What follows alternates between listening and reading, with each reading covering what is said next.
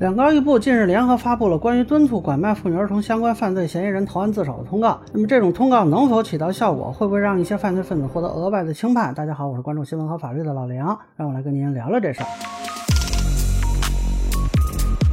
啊，这个我也是看的公安部的网站啊，说这个对实施或者参与拐卖妇女儿童、收买被拐卖的妇女儿童以及关联犯罪行为的犯罪嫌疑人，六月三十日前自动投案。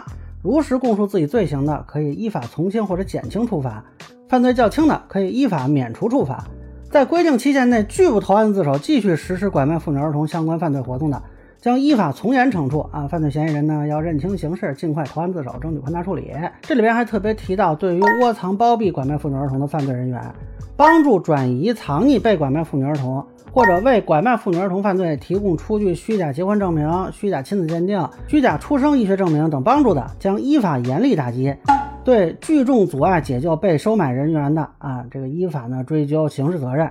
啊，这个做法其实也挺常见的。今年还发过一个是关于敦促跨境赌博相关犯罪嫌疑人投案自首通告，之前还发过枪支弹药、爆炸物收缴的，敦促在逃人员自首的。啊，那当然再往前还有这个还挺多的。那这个一般来说能起到什么效果呢？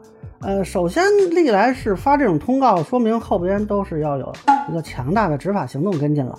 那么这时候呢，如果不抓住机会，过了这村就没这店了。这对于犯罪嫌疑人呢是一种心理压力啊。咱们普通人没这感受，真正的犯罪嫌疑人很多是吃不下睡不着，惶惶不可终日。那发通告对他来说还是有很大的作用的。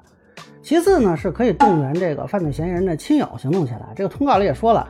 经亲友规劝啊陪同投案的，或者亲友主动报案后将犯罪嫌疑人送去投案的啊，均可视为是自动投案。呃，那现在备不住就已经有某些人的亲友走在报案的路上了，这个对于犯罪嫌疑人呢也是能起到一定的作用吧。而且呢，这个通告还特别提到了关联犯罪的嫌疑人，咱们前面说的这个出具虚假结婚证明啊、假的亲子鉴定啊、虚假的出生医学证明啊，啊，这些人原来可能就是收受对方红包啊。啊，或者有些是出于情面给人办事儿啊，那现在这可不是开玩笑的，搞不好你就进去了啊。那么早点呢自首啊，检举揭发，争取立功表现啊，这时候就看谁快了啊，别回头那正主他抢先一步先去自首，把你给供出来，那你可就亏了。那么最后呢，群众如果发现周围有这个犯罪嫌疑人的这种线索吧，那么结合这个通报也能形成一种全社会的打击态势啊。你家人可能都是这个铁板一块啊，同案犯都包庇你。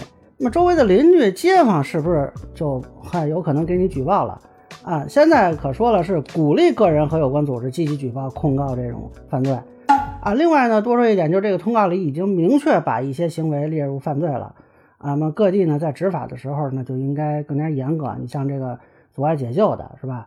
嗯，接下来恐怕就不会手软了啊，是要追究刑事责任的。当然，以前也有人担心啊，说这样会不会导致一些人被过分轻判或者放纵呢？这个大家也不用太担心。呃，一来是这种从轻、减轻乃至免除处罚，还是要在法律框架范围内的。啊，有一些人呢，他情节显著轻微，涉外危性不大，依法呢不追究或者相对不起诉，这都是有可能。但是您要都罪大恶极了啊，情节严重，说想全身而退也不太现实。啊，破罐破摔嘛，死路一条，及时自首呢，有条生路。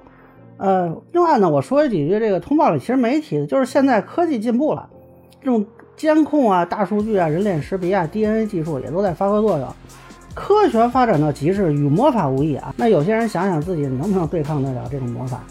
那么以上，就是我对这两高一部这个通告的一个分析，个人浅见难免疏漏，也欢迎不同意见小伙伴在评论区和、弹幕里给我留言。如果您觉得说的还有点意思呢，您可以关注我的账号老梁不郁闷，我会继续分享更多关于新闻和法律的观点。谢谢大家。